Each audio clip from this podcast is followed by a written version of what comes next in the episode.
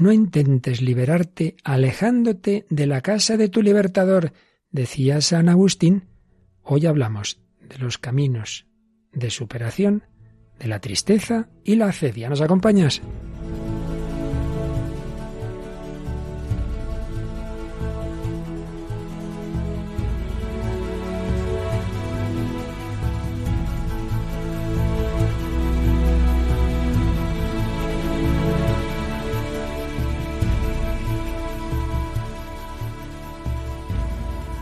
El hombre de hoy y Dios, con el padre Luis Fernando de Prada.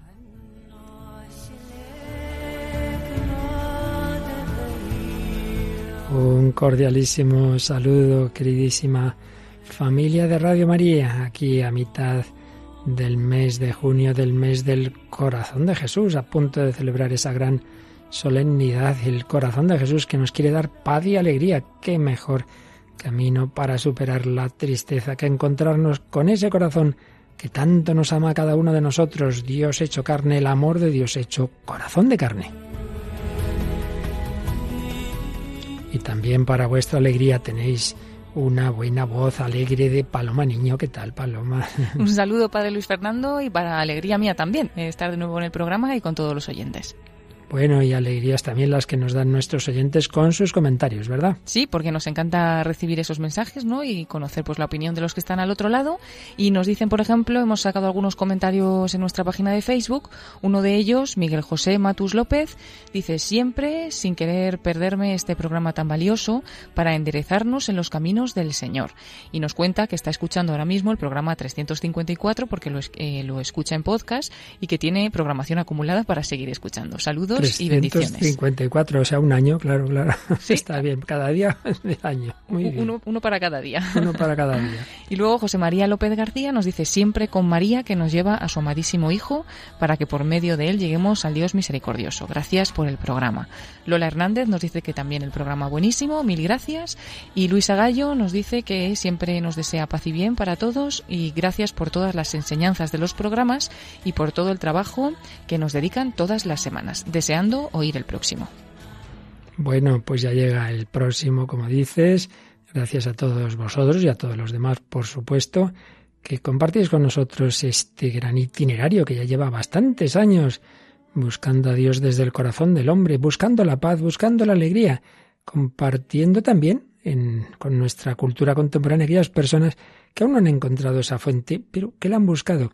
En ese sentido, Paloma, en el programa de hoy, traemos algo muy reciente de alguien que acaba de, de encontrarse con la verdadera, la última realidad que quizá aquí no había conocido según parece, aunque es un misterio siempre, ¿verdad? Sí, ha estado pues España conmocionada, ¿no? Y bueno, también fuera de España por la muerte de, de Paudones, pues escucharemos una de sus últimas canciones eso que tú me das, que la ha hecho pues al final de su carrera dando las gracias a todos y sabiendo que, se marchaba, ¿no? Que, que, tenía un cáncer terminal y que le quedaba poco tiempo. Así que ha fallecido hace poco y escucharemos esta última canción. Es la última de despedida, eso que tú me das.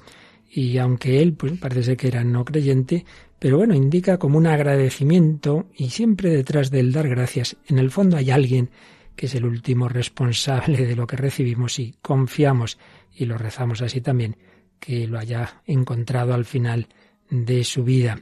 Bueno, luego vamos a recuperar fragmentos de una película que ya hace años usamos, pero que hoy, desde otra perspectiva, nos viene muy bien. Sí, vamos a volver a escuchar algunos cortes de la película Incondicional. Porque la superación de la que hoy vamos a hablar de la tristeza y la sed, ya vamos a comenzar a remontar después de haber hablado de las causas de la tristeza y la acedia, pues vamos a ir viendo cómo se, se supera y en esta etapa, digamos, en este programa, uno o dos, no sé, que tendremos positivos en este sentido ahora, pues vamos a tener esta cortes de esta película que está basada en un hecho histórico y que nos habla del fundamento último de la alegría, que es el amor incondicional que Dios nos tiene. Y también el saber que nuestro destino último es el encuentro con Dios. Por eso la última canción pues nos habla del cielo, del cielo para ti, ¿verdad? Sí, es la película que además pues hace de banda sonora, ¿no? De canción principal en la película Corazón Ardiente, una película sobre el corazón de Jesús y cantada ya pues por Atenas, que está tantas veces con nosotros en el programa, esta cantante argentina. El cielo pues para sí. ti.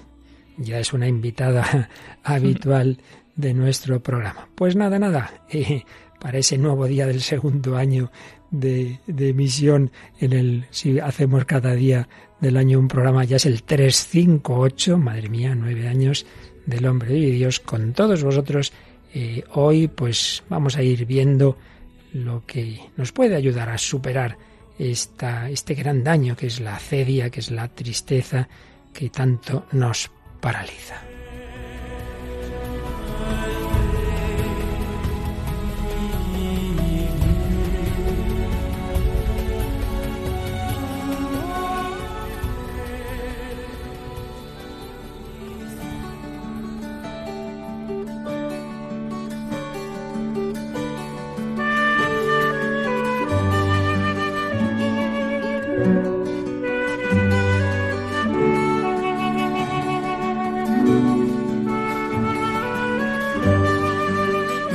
Su momento vimos, recordábamos que el hombre está hecho para gozar. ¿Por qué? Porque está hecho para el encuentro con Dios, para estar con Dios eternamente, para el cielo. Estamos hechos para la comunión, la comunión con Dios y la comunión con los demás, porque no es un destino individualista, sino en familia. Por tanto, cuando el hombre cumple su destino, aquello para lo que está hecho está centrado, está en lo suyo, está feliz, en esta vida con las limitaciones propias de la misma, porque es un mundo limitado y en el que está siempre presente el mal uso de la libertad, el pecado, etcétera, pero con esa paz y alegría de fondo y la plenitud de ese gozo que es el cielo. Bueno, pues si el hombre no va por ese camino, si el hombre cree que no puede llegar a ese objetivo último, pues es cuando está mal, es cuando está triste, cuando le falta la alegría y tiene que buscarse sucedáneos. Es todo lo que hemos ido viendo en los días pasados. Por eso, hablando en primer lugar del remedio de fondo, por así decir, de esa tristeza existencial, de esa acedia, de ese vacío del hombre, porque no se encuentra con Dios, porque no tiene la alegría de Dios, o porque cree que no puede llegar a tenerlo, o porque piensa que ya es imposible alcanzar su objetivo último, Santo Tomás nos viene a decir que el remedio principal es, fijaos, ni más ni menos que la encarnación de Dios, que conocer la encarnación, que Dios ha hecho carne. ¿Y por qué? ¿Y por qué esa encarnación es el remedio último y fundamental para que superemos nuestras tristezas de tipo acedia? Pues nos lo va a explicar en varias razones. En primer lugar, decía Santo Tomás de Aquino, que Dios se hizo hombre para que el hombre pudiera llegar a ser Dios por participación, para que viera que era posible lo que es imposible en sí mismo, que la criatura llegue a unirse con Dios, pero es que Dios se ha bajado y te sube a su altura. Dios ha tendido un puente, es el pontífice, el que hace puentes. Él, como han dicho algunos santos padres, ha dejado en el cielo a 99 ovejas, podemos pensar los ángeles del cielo, y ha salido a buscar a la oveja perdida, la humanidad. Y al encontrarla entre las zarzas y el lodo del pecado, Dios se la puso sobre los hombros para llevarla al redil, es decir, a la casa del Padre, es decir, al cielo. Dios ha bajado del cielo a la tierra para subir al cielo con cada uno de nosotros. Por tanto, la encarnación hace posible cumplir nuestro destino.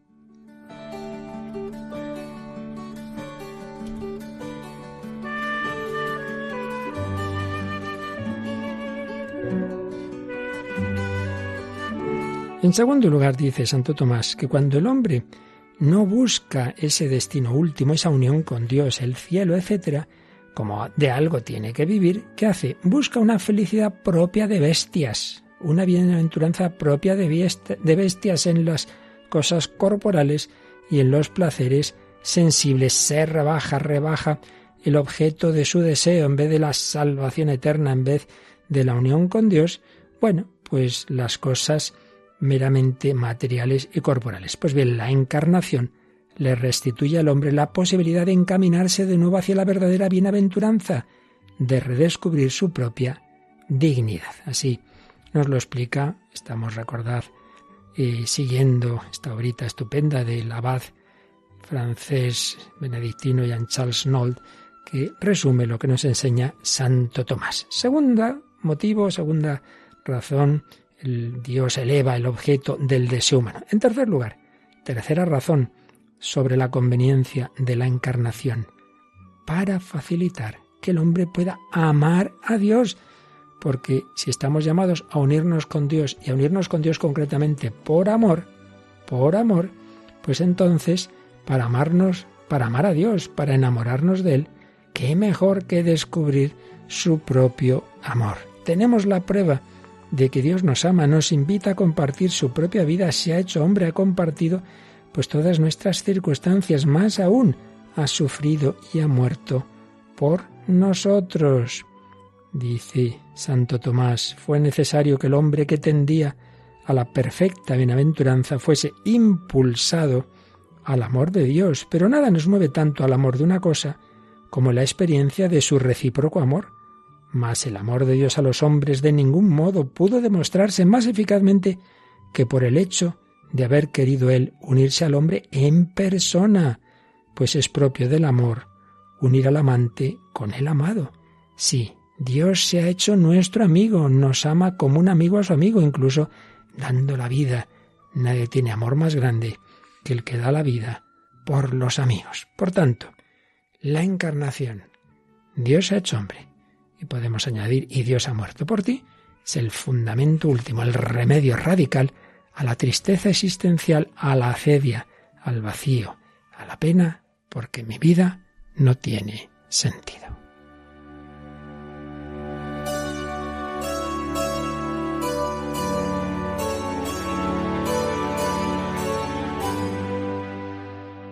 Bien, pues aquí seguimos en Radio María, en El Hombre de Hoy y Dios, hablando de la superación de la acedia, es decir, esa tristeza que es consecuencia de no disfrutar de nuestro destino, que es la unión con Dios, aquí por la vida espiritual, siempre de una manera parcial, y en el cielo, en el cara a cara, en la plenitud, llamados a esa alegría, a ese gozo, a esa bienaventuranza, pero perdemos tantas veces ese camino, ese destino, lo olvidamos y buscamos esos sucedáneos que nos hacen daño. Pero Dios ha bajado del cielo a la tierra y nos ha amado con corazón humano para recuperarnos, para reconquistarnos, para enamorarnos.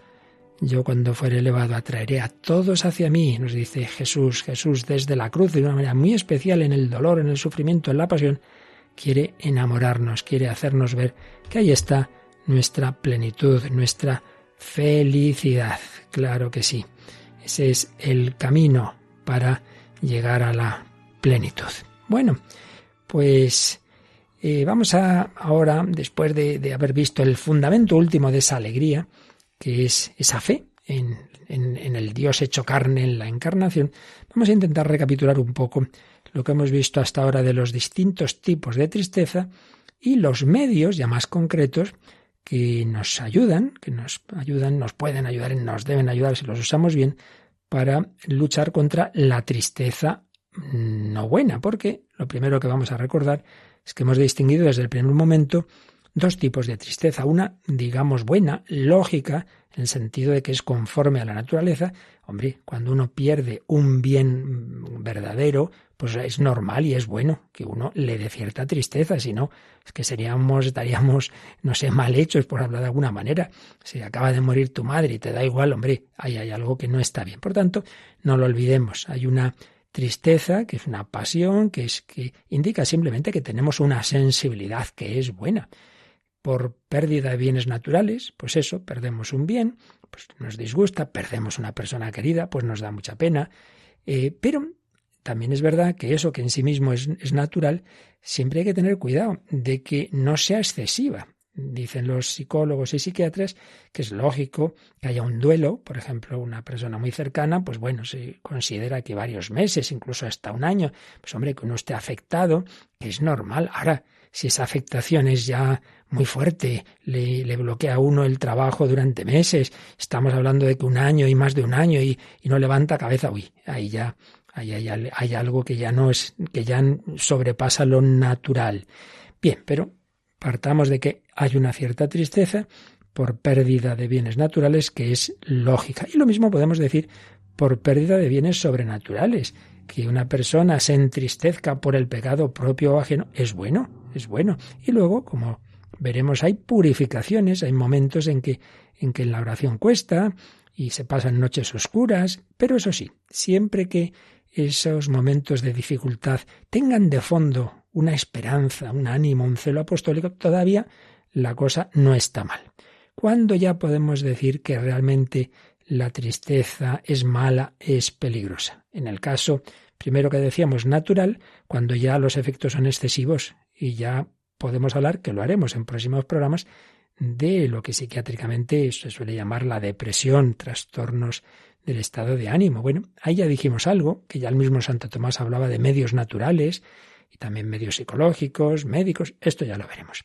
También puede ocurrir que lo que en sí mismo está llamado a darnos paz y alegría, que es la vida espiritual, sin embargo, a veces, pues mal entendida, la vida espiritual hay concepciones espirituales desviadas que pueden agobiarnos y que hay personas que se angustian y se culpabilizan por, por haber asumido o asimilado mal el mensaje cristiano. De esto hemos hablado en otras ocasiones y diremos algo enseguida. Y finalmente lo que hemos estado viendo en los últimos programas es esa tristeza que viene por la acedia, es decir, por esa tibieza de que, bueno, uno ni, ni está con Dios ni está con el mundo, o directamente por vivir sin Dios, como si Dios no existiera, como tantas veces ocurre en nuestro mundo y hemos visto en los programas anteriores. A ver, en cuanto a esa tristeza por malos enfoques espirituales, de esto hablamos en otros programas, Vida en Cristo, y también en programas de psicología que hay en Radio María, como de la mente al espíritu.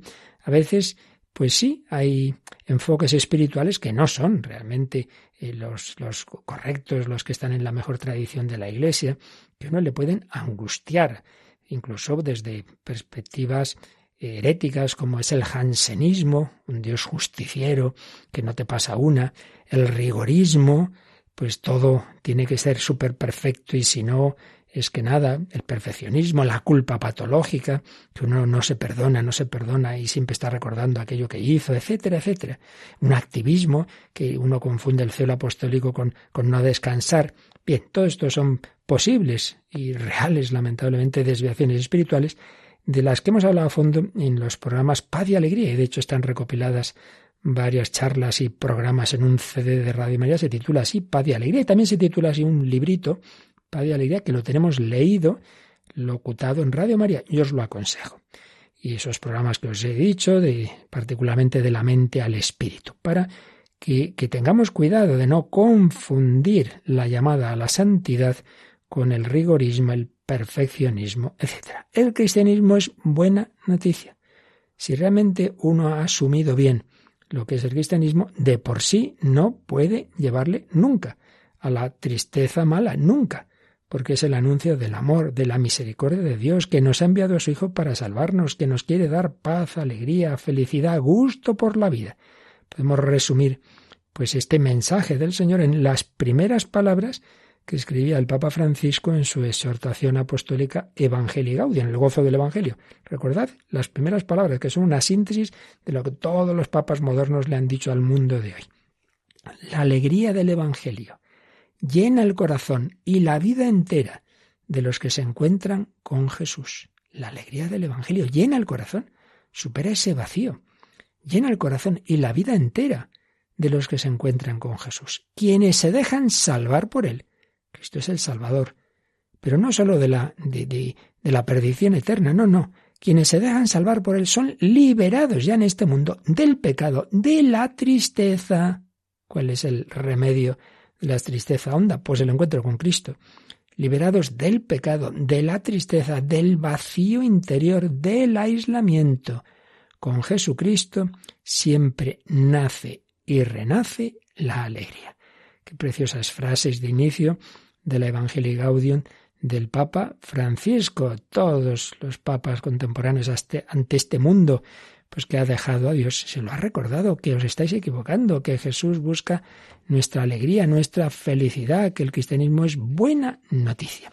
lamentablemente mucha gente, y hay muchas veces gente buena, pero no ha conocido esta alegría del Señor o no, no se le ha presentado bien el cristianismo o tiene una idea negativa, que es verdad que también muchos enemigos de la fe cristiana pues han querido difundir, pues de esto hemos hablado en muchas ocasiones también, pues las perspectivas de Nietzsche, de Freud, etcétera, como si el cristianismo fuera enemigo de la auténtica felicidad. Pero mucha gente buena, aunque a lo mejor no lo sepa, en el fondo pues lo hemos visto también en, tantas ocasiones, en canciones, en, en el cine, etcétera, en el fondo, quizá sin darse cuenta, están dando gracias a Dios. Y yo creo, Paloma, que eso es lo que está de fondo de, de la primera canción que nos has traído hoy, ¿verdad? Sí, vamos a escuchar eh, esta canción, que bueno, es la última de Pau Donés, eh, que falleció a los 53 años, este vocalista ¿no? de la banda Jarabe de, Palo, que, que, bueno, había escrito un libro eh, antes de morir que llamaba 50 palos y sigo soñando, y decía que a los 50 años ya poca tontería te queda, pero si además te diagnostican un cáncer como él tenía, pues todavía menos. Y lo que también cuenta es como en esos últimos momentos de su vida tampoco sabía seguro iba a morir, ¿no? Pero como que tuvo que poner cada cosa en su sitio, recomponer un poco su vida, dejó de lado lo que a lo mejor le hacía perder tiempo y, se había volcado en ello en su vida. De hecho, dejó la música durante un tiempo, se mudó a Los Ángeles y estuvo pasando un tiempo con su hija, a la que sentía que no le había dedicado todo el tiempo que, que hubiera querido. Y bueno, pues eh, esta canción final eh, es cuando decide grabar unas últimas canciones, eh, sacar ese último disco, Tragas o Escupes. Y en ese disco esta canción es como de, agradecimiento. Agradecimiento, pues en principio, a todos los que han estado ahí apoyándole y también es una canción que dedica a su hija. Y bueno, la descripción del vídeo que podemos encontrar de Jarabe de Palo en esta canción dice estas palabras. Estamos acostumbrados a ser escuchados y no a escuchar. Nos gusta mucho pedir y recibir y nos gusta eso mucho más que dar y rara es la vez que damos sin esperar nada a cambio. Gente, supongo que de todo tipo, amigos desconocidos, habéis estado ahí, quisieron ayudarme y precisamente por no conocerme no esperaban nada de mí. Lo que me ha pasado últimamente es justo lo contrario. He recibido mucho sin pedir ni esperar nada. Cosas muy buenas, cariño, afecto, respeto, amor, de gente a la que conocía y de gente a la que no. Y bueno, pues hace esta canción, ¿no? En la que da gracias. Es una última canción, eh, la última de su vida, de ese último disco, en la cual pues, pues se dedica a agradecer eso que tú me das es mucho más de lo que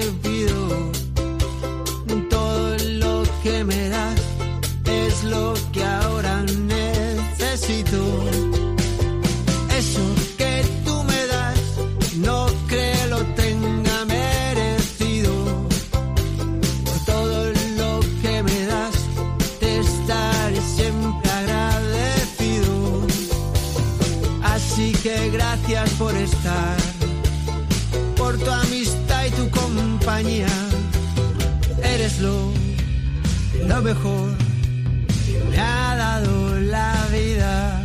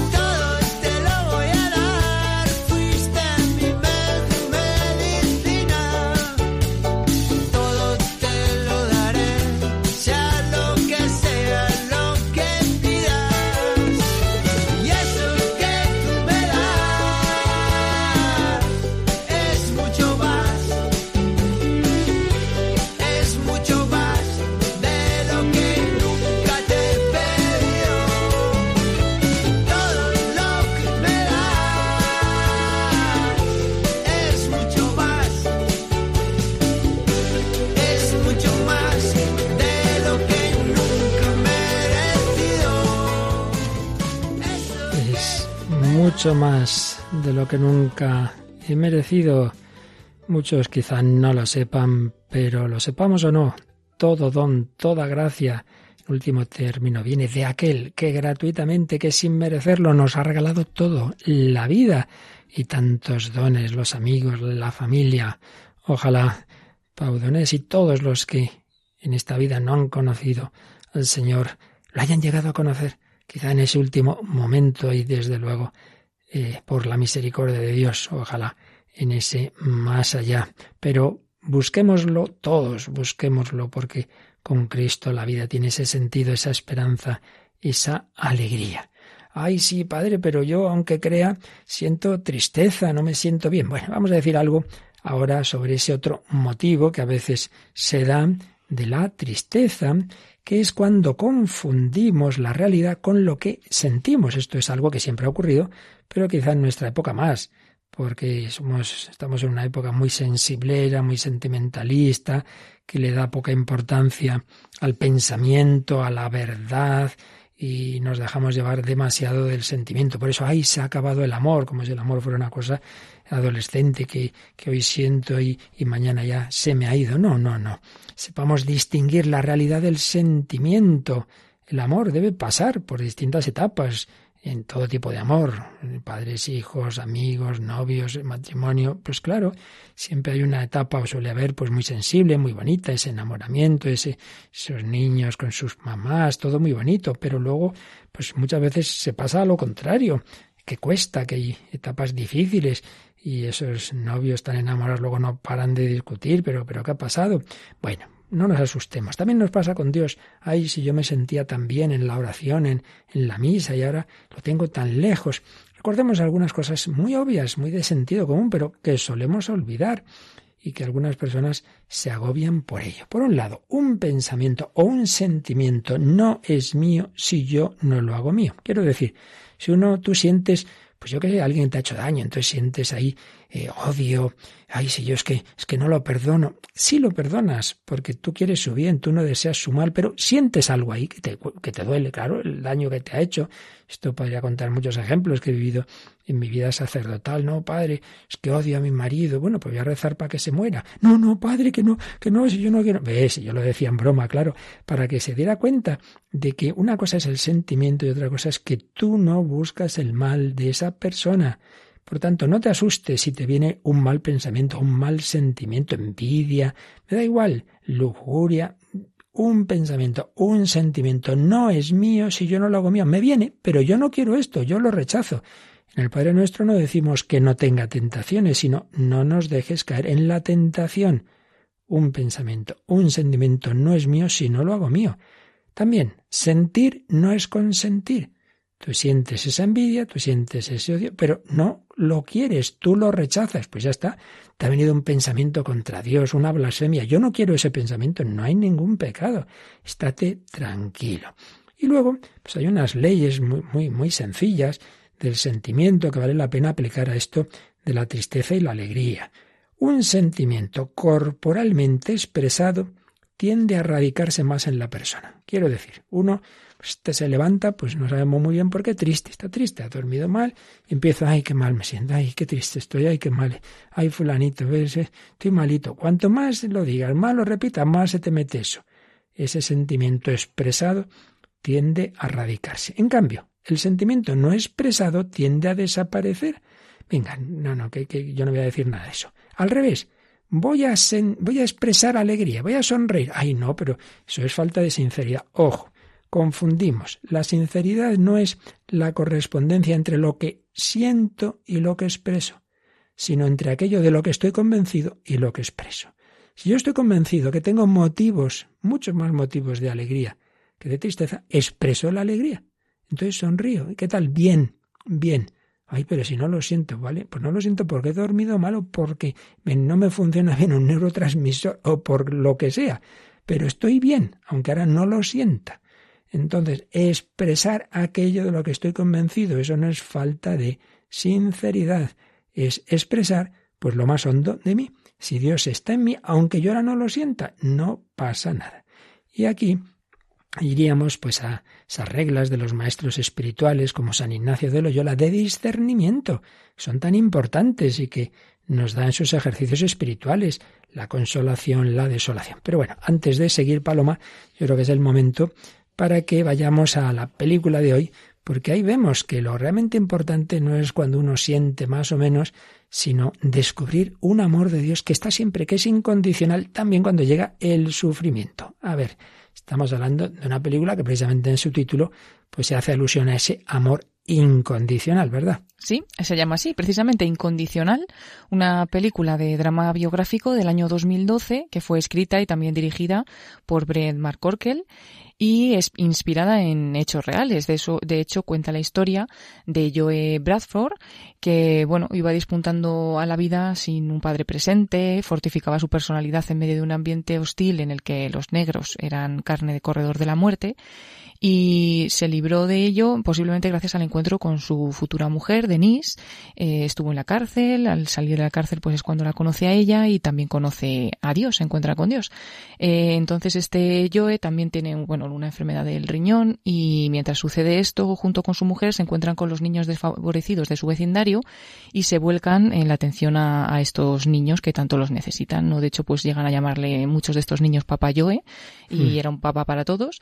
Y bueno, y hacen una fundación juntos y demás. La peli pues está basada en esta historia real, eh, aunque además de pues de Joe, que en, lo interpreta Michael Ealy, eh, también protagonista es Samantha Lynn Collins, que, que bueno, Samantha pues ha perdido a, su marido e intenta encontrar consuelo por, por la desesperación que siente, porque además su marido ha sido asesinado, y eh, encuentra a este matrimonio, a Joe y a su mujer, y posteriormente pues se encuentra también con quien sustenta este matrimonio y quien mueve pues toda esa obra eh, de solidaridad que, es Dios. Así es. Bueno, podemos escuchar un primer corte cuando este protagonista está en la cárcel, hay una pelea con otro presidiario, en esa pelea está a punto de matarlo. Bueno, vamos a escuchar lo que él mismo cuenta, que luego pues va a estar en diálogo con esa otra protagonista, con esa chica que había perdido a su marido.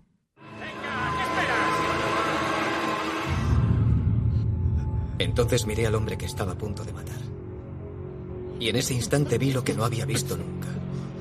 Hasta qué punto mi rabia y mi orgullo me habían llevado sin saberlo hasta lo más bajo. Pasé 40 días y 40 noches en una celda de aislamiento, sin poder hablar con nadie, salvo con Dios. Y en esa oscuridad, en el lugar más solitario, sentí su amor por primera vez en mi vida. Y a partir de entonces todo cambió. Siento su amor cada día a través de estos niños. Les miro a los ojos y sé... Sé que merece la pena luchar.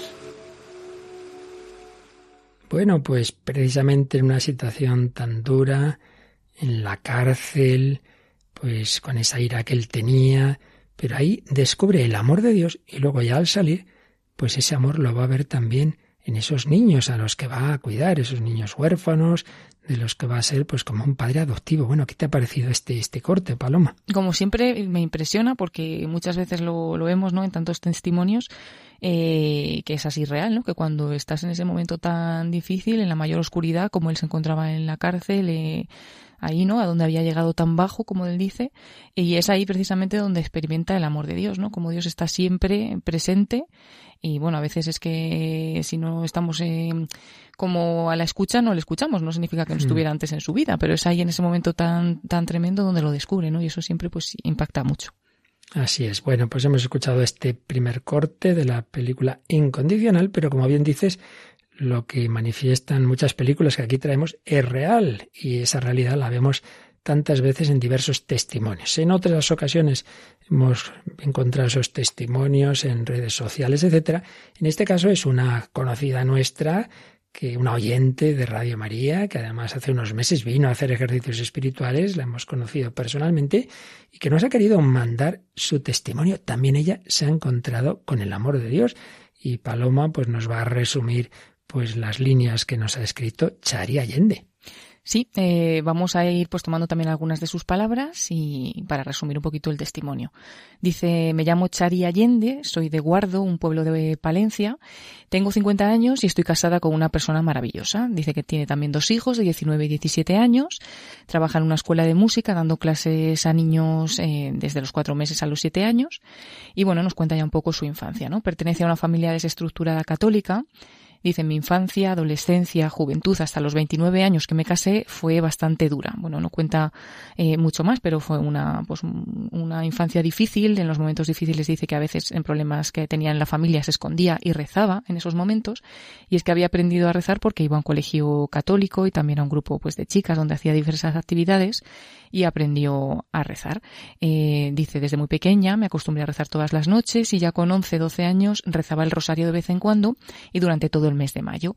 Ya en la adolescencia, donde además ya sus padres se, se habían separado, que se separaron cuando ya tenía 15 años, dice que le encantaba rezar y cantar a Jesús en sus ratos libres. Esta fe, más o menos infantil, la mantuve hasta los 29 años, que fue cuando me casé y fui formando una familia. Con los niños, el trabajo y las cosas de casa no tenía tiempo de nada y poco a poco me fui alejando de Jesús. Era totalmente feliz y creí entonces que no necesitaba Jesús para nada. Me centré en las cosas del mundo y descuidé totalmente mi pequeña vida espiritual. Nos cuenta también que en el año 2008 empezó a tener mucho trabajo, éxito profesional, que además es una persona exigente consigo misma y en esos momentos tenía una autoestima muy baja. Y aunque la gente pues estaba muy contenta con ella y con su trabajo, pues ella cada día se exigía más en el trabajo, como madre y como esposa. Todo ello le llevó a tener en su interior un gran vacío que no se llenaba con nada. Dice, lo tenía todo, un marido bueno que me quería muchísimo, unos hijos preciosos, éxito profesional, y sin embargo tenía un vacío que no lo llenaba con nada. Poco a poco me fui metiendo en una depresión que no era capaz de ver. Su marido, eh, que es médico, es precisamente quien se, se, dio cuenta de ello, pero ella no, pues no le hizo mucho caso, pensaba que se equivocaba. Pero dos años más tarde la situación ya era alarmante, no dormía, no paraba de llorar, tenía mucha ansiedad, incluso pensamientos suicidas, sabía disimularlo bien, entonces solo se dio cuenta de esto su marido. Pero bueno, nos cuenta que en esa época tan mala, concretamente el 6 de abril de 2011 era Viernes Santo, y sin pedirlo y sin buscarlo, dice que el Señor llegó a su rescate. Ese día me caigo, dice, al bajar de un autobús, y me fracturé la tibia y el peroné. Por la noche en el hospital, sola, con un dolor tremendo y sin parar de llorar, se metieron en mi cabeza unas palabras que me hablaban claramente. Fue muy raro, pero las oí como cuando oyes a una persona normal que te habla. Esas palabras eran Quiero que sientas un poco el dolor que yo sentí mi llanto en ese momento se cortó al momento. Me quedé muy asustada, alucinada, no entendía lo que había pasado y a la mañana siguiente no podía parar de pensar en ello. No se lo conté a nadie durante mucho tiempo, incluso pensaba que podía haber sido producto del estrés o de los analgésicos que le habían dado. Pero lo cierto es que a partir de ahí comenzó un proceso de conversión que dura aproximadamente unos dos años y en el que Jesús va actuando sin que ella se dé cuenta. Dice, me hace experimentar, me hizo experimentar una serie de situaciones que me iban moldeando y me hacían recapacitar sobre lo importante de la vida.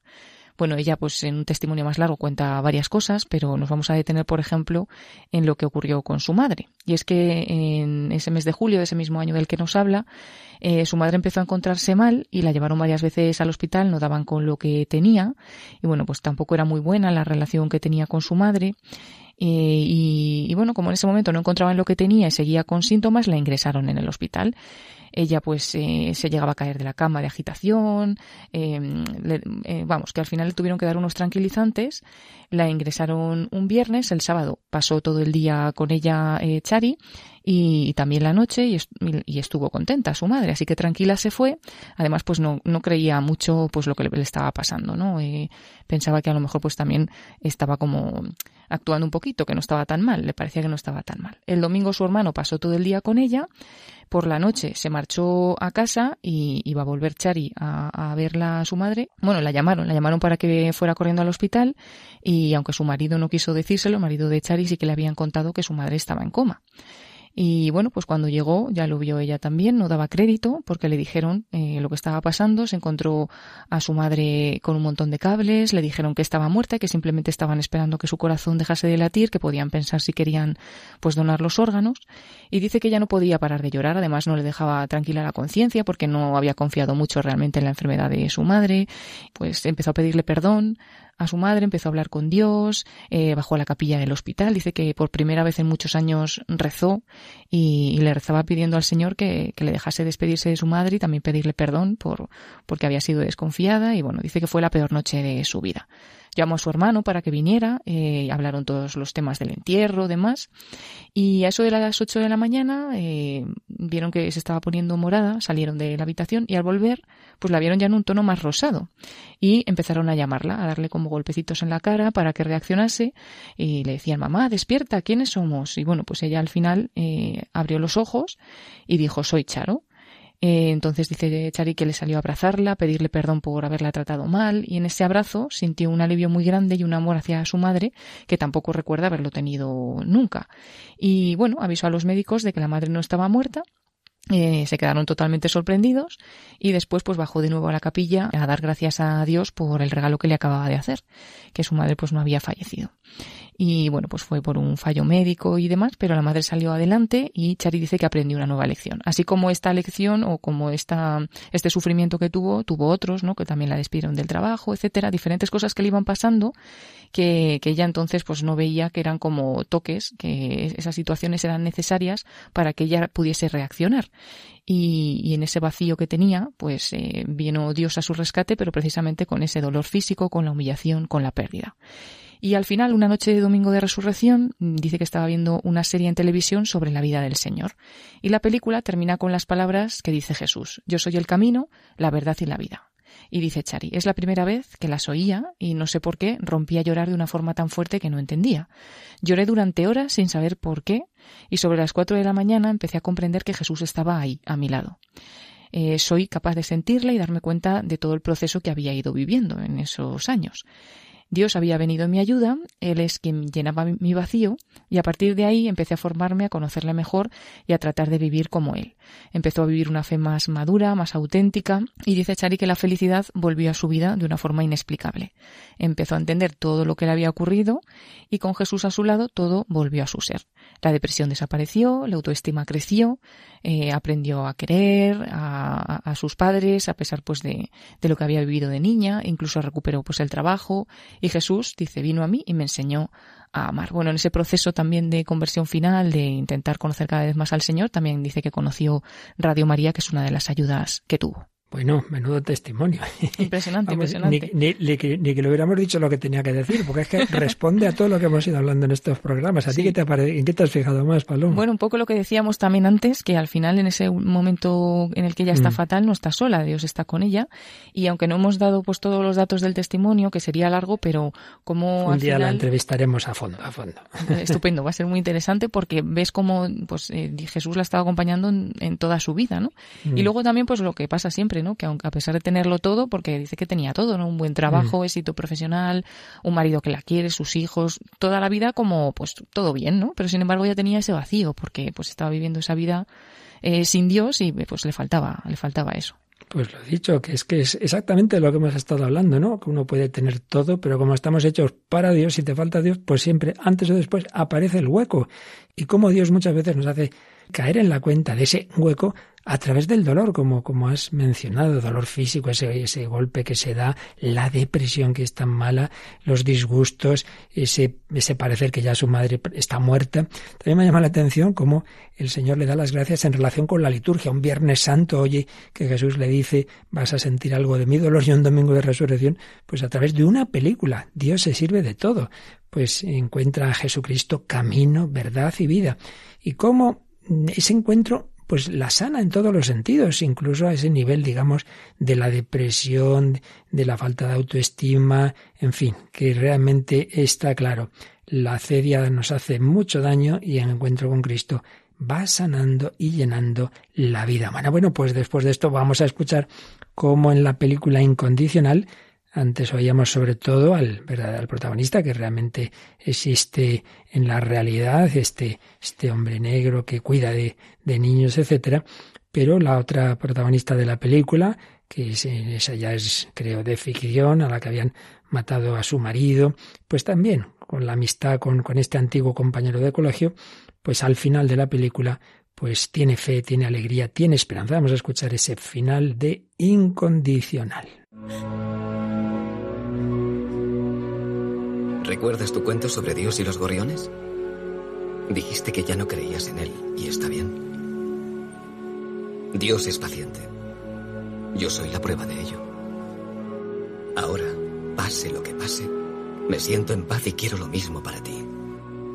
Encuentra tu tiempo y tu manera, pero comparte las historias. Importan.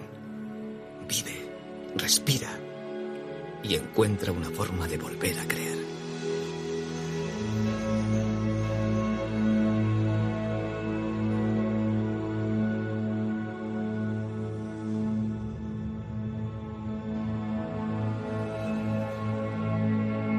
La vida es maravillosa. Está llena de magia y posibilidades. Creí que mi historia había llegado al final, pero me equivoqué. Érase una vez una dulce oropéndola llamada pájaro de fuego. Joe me ayudó a encontrar lo que perdí en el camino. Algo en lo que antes creía con fuerza. Que la vida puede estar llena de tormentas. Pero que incluso en esas tormentas, en los momentos más oscuros, uno nunca está solo. El amor es el poder más grande de la tierra. He visto lo que hace y es verdaderamente increíble. A veces me imagino al mundo viviendo ese amor incondicional. Y qué hermoso es entonces. Billy tenía razón. En el mundo hay amor suficiente para todos. Lo único que hay que hacer es compartirlo.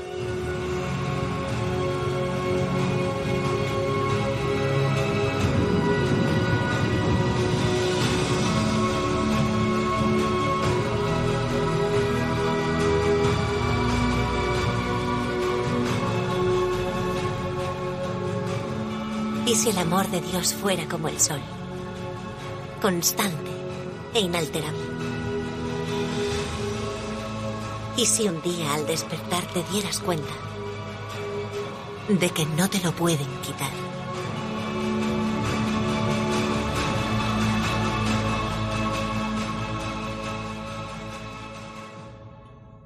Pues así es, el amor de Dios es incondicional, es constante, pone esa imagen de cuando se ponen las nubes, hay una tormenta, entonces ya no está el sol, sí, sí está, está detrás de las nubes.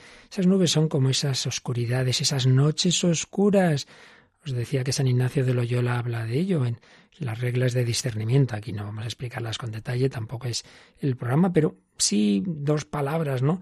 Como nos recuerda que, que hay que pasar todo tipo de situaciones, que hay momentos de consolación, uno se siente muy, muy centrado, muy, muy feliz con Dios, pero también hay momentos de desolación, dice él, oscuridad del alma, turbación, inclinación a las cosas bajas y terrenas. De repente es que solo me apetece lo más material, lo más corporal, inquietud de agitaciones y tentaciones. ¿Qué tentaciones me vienen? Moviendo a desconfianza, no me fío del Señor, sin esperanza, sin amor, hallándose el alma toda perezosa, tibia, triste, como separada de su Creador y Señor. Bueno, pues eso lo han sentido los santos. Eso no quiere decir que uno realmente esté en esa situación, dice que siente eso, pero en el fondo de su corazón tiene al Señor, tiene fe, tiene esperanza, tiene amor, cuando estamos hablando de eso, de una desolación. Y el gran consejo que nos da San Ignacio es una frase ya famosa en la tradición espiritual. En esas ocasiones, en ese tiempo de desolación, nunca hacer mudanza, no cambies. Tú ibas a misa y sé que ya no lo siento, dejo de ir. No, no cambies, no hacer mudanza, no dejar lo que estabas haciendo. Me, voy a casar y de repente me ha venido un, un, sentimiento, no, no me caso. No, no, ya estaba pensado, estaba madurado. Voy a ordenarme sacerdote y no, no, no, un día antes me entra un agobio. No hacer mudanza. Eh, abandono mis planes, que no, que no, que no, que ese momento es momento de crisis, pero no te fíes. Entonces dice San Ignacio que nos mantengamos en lo que habíamos visto en la serenidad, cuando hemos tenido la luz de Dios. Llega la desolación, no ves nada, pues no ves, pues no cambies, pues, pero fíate, recuerda. Y también, claro, un consejo fundamental. En esos casos hay que acudir a alguien que nos ayude, porque uno solo se encierra en su tristeza, en su ceguera y se la da, y se la da. En cambio, una persona desde fuera le acompaña, le dice, no, tranquilo, acuérdate que lo veías esto, lo otro pero necesitamos abrirnos y claro, como el demonio existe, nos tienta y siempre quiere encerrarnos en nosotros mismos, ahí nos puede, pero si somos humildes, si pedimos ayuda, por eso tan importante el acompañamiento o dirección espiritual, la confesión, la compañía de los hermanos en la iglesia, entonces, no, entonces ya no soy yo solo, que entonces me puede el maligno, entonces está Cristo en mí. Bueno, seguiremos hablando de cómo hay que luchar contra esas situaciones de, de, agobio, de desolación, de acedia. Seguiremos viéndolo el próximo día, si Dios quiere, pero vamos a recordar lo primero que decíamos, estamos hechos por Dios y para Dios, estamos hechos para el encuentro con Él, un encuentro que ya en esta vida está en la fe, en la esperanza, en el amor, en esa vida espiritual, de una manera muy especial por los sacramentos, sobre todo la Eucaristía. El Hijo de Dios ha hecho hombre, se me da en su mismo cuerpo, sangre, alma y divinidad. El cielo empieza en la tierra, pero el cielo se consuma en el cara a cara del más allá, tras la muerte. El cielo es para ti. Pues terminamos con esta canción de Atenas Bénica, El cielo para ti, que está de banda sonora de la película Corazón Ardiente, sobre el corazón de Jesús, el corazón del Hijo de Dios que late por ti y por mí. Aquí está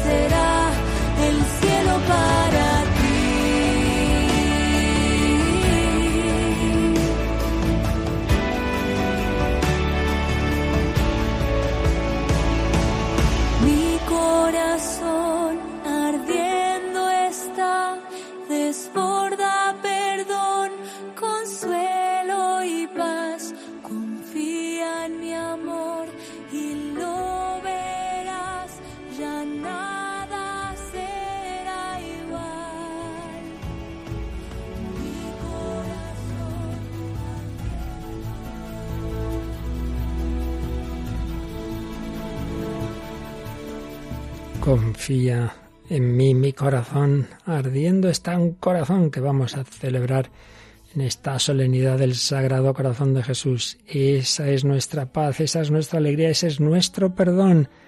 Nos lo ha contado Chari cuando se ha encontrado con el Señor, la paz profunda del corazón. Los problemas siguen, pero se viven con el que es camino, verdad y vida, con quien nos ha amado y nos sigue amando con un corazón palpitante la encarnación, remedio fundamental a la tristeza del hombre. Bueno, precioso lo que el Señor nos enseña cada día a través de la música, del cine, de los testimonios y, nada, Paloma, vamos a seguir caminando y a profundizar en cómo luchar contra esas tentaciones de tristeza y acedia. Lo haremos el próximo día, seguimos este, este itinerario y seguiremos también compartiendo los comentarios de nuestros oyentes. Sí, los pueden hacer a través de dos medios o en el correo electrónico el hombre de hoy y Dios arroba radiomaria.es o buscándonos en Facebook por el mismo nombre del programa también, el hombre de hoy y Dios. Y bueno, buena música nos llega también ahora en Radio María España, ¿verdad? Sí, la que nos trae nuestro compañero Germán García Tomás en el programa En Clave de Dios. Pues con él os dejamos con esa buena música y sobre todo con el amor de Dios. Gracias a todos vosotros, gracias a Paloma Niño y gracias en definitiva al Señor y a la Virgen María, la que se fió de Dios, la que vivió con alegría, su corazón inmaculado nos quiere llevar al corazón de su Hijo. Que los bendiga hasta el próximo programa, si Dios quiere.